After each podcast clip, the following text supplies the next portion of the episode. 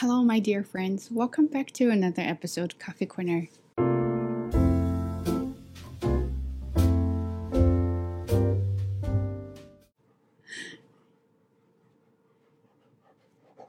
哦哟，Can you see here? Can you see here? Ah, I know you. I know. I know. I know. No, no, no. I know. I know. I know. You're so happy. Okay. ah, so today's topic is backhanded compliment.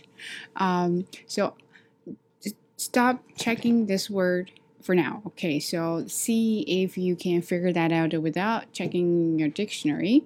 Uh, he's very distracting, so I may not do good job here. I'm not sure. Okay, he grabbed me a blanket.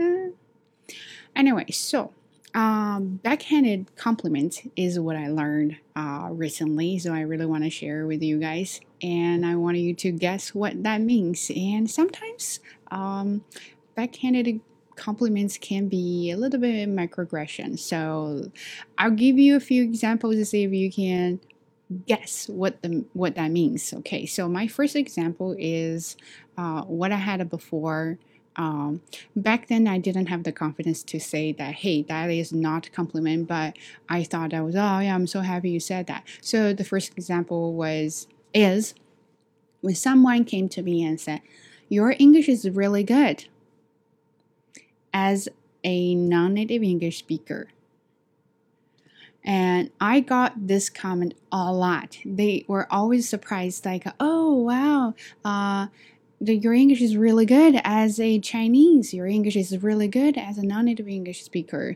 Your English is really good uh, as where you're from. And I'm like, you, you can't just just to say the nice thing. You have to add a little bit of spice there to kind of you know stir the pot. And I'm like, okay but seriously back then before uh, back then because i wasn't confident enough when people say that i always felt actually really happy because I thought that was really great. It means my English is really good.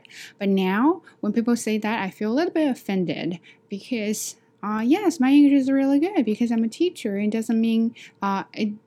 It doesn't matter where I come from. Uh, I think speaking the language is a part of the uh, duty of my job, right? So that's why, and you know, I don't know what you're trying to say. So that's one kind of one of those comments I've uh, comments compliments I've received, and there's another one at work. Uh, and I probably mentioned this before, and then some of my colleagues, no, one of the colleagues, and I think someone mentioned that. Can I hear more stories about this teacher? Okay, here is the story. So she she's always she's super white, and she she always said it to me with a condescending tone, saying that, "Oh, you did such a good job, considering that English is now your first language." I'm like, either I'm doing a good job or not. So which one? but she it was so hard for her to admit that I was doing a good job and she had to add a little bit things there to say that I'm doing a good job uh, as the person I am, not like I'm doing a good job because I'm really good. So I got comments like that from her a lot, and or sometimes she would say that, "Oh wow, you did such a good job. Students actually like you." Actually they either like me or not why there's a, actually. So she said something like that and i'm like uh-huh. And those are the comments i received um, about my um, you know english but now i'm confident enough to actually say yeah i'm pretty good. But back then i didn't have the confidence so what i was doing is like take it uh, and now realize like uh, um, Anyway, I have another compliment from a TESOL student. She's Canadian. Uh, she does not have any teaching experience. She has on. She has a bachelor degree. Uh, we met at a conference. I was in a breakout room with her, and when we were attending that conference, nobody was leading the room, so I thought I would just start talking and share my experience there. So after that, and then her her practicum teacher was my friend then they talked about me and then this is what she said in an email uh, about me. So when I saw that, I really feel a little bit offended. Okay, so let me see if I can find the email. Here is an email. So she said, It is a small world. I was actually impressed with her fl- fluidity when speaking English. Some people speak in a grammatically correct way with a good pacing and intonation, but she also speaks very naturally like a native speaker. Something rare to see when someone moves to Canada as an adult and not as a child. So that is a very good compliment if I'm a student.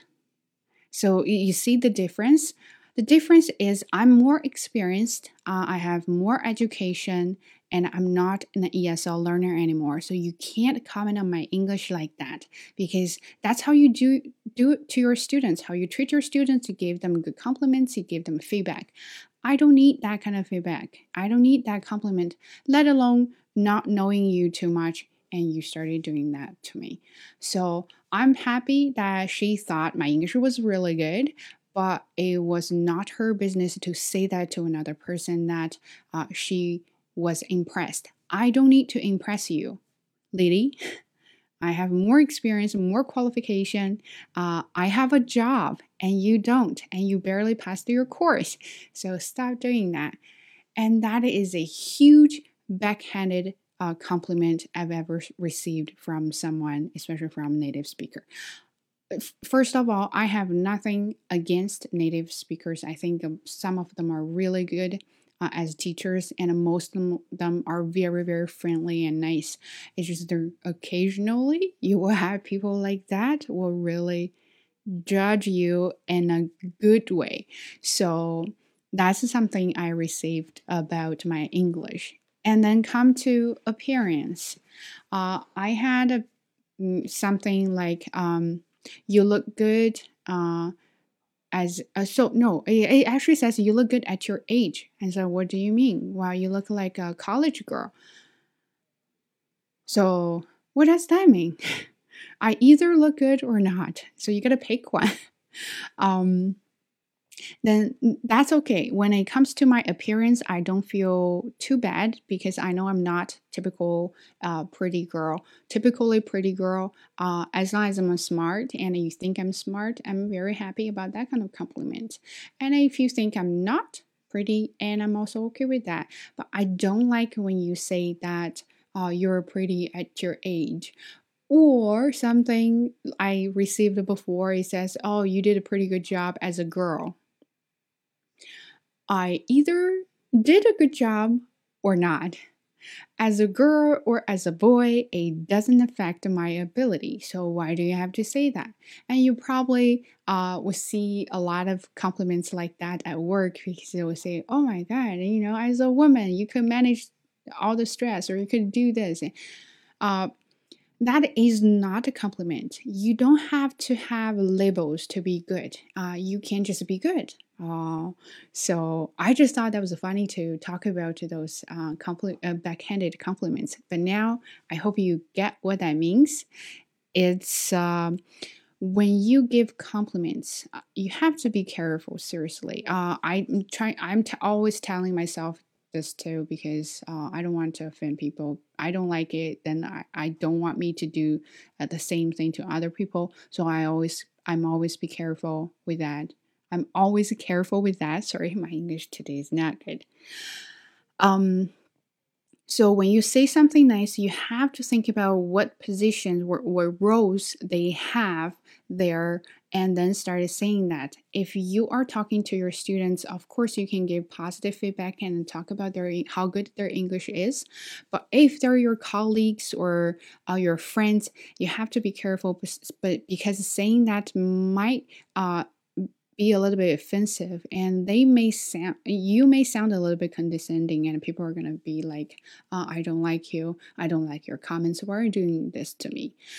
Also when you comment on other people's appearance and you you you have to be careful too you don't want to say something a little bit offensive uh, such as oh you look pretty if you can fix your teeth. Uh, you look uh, pretty good if you can lose a little bit weight. Uh, I've got some comments on other platforms. They're saying that, oh, uh, I think you should. Uh, uh, overall, you look pretty good. Um, you know, as an ordinary person, but I think if you do this surgery, you lose weight, or you do more workout, you do the, and then you will look good. So it's another way to judge people. If you ever have occasion that you need to give some nice compliments, uh, be careful what you say. Sometimes it might be a backhanded compliment. And to be able to remember this phrase and just remember backhanded compliments. so uh, that's how I remember this word. Mm yeah, and that's it. And hope you like this topic. And I'll try to find more interesting things like that and share with you guys.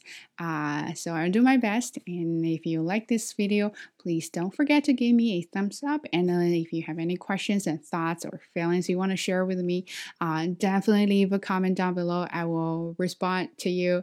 And stay tuned. I'll catch you in the next one. Bye.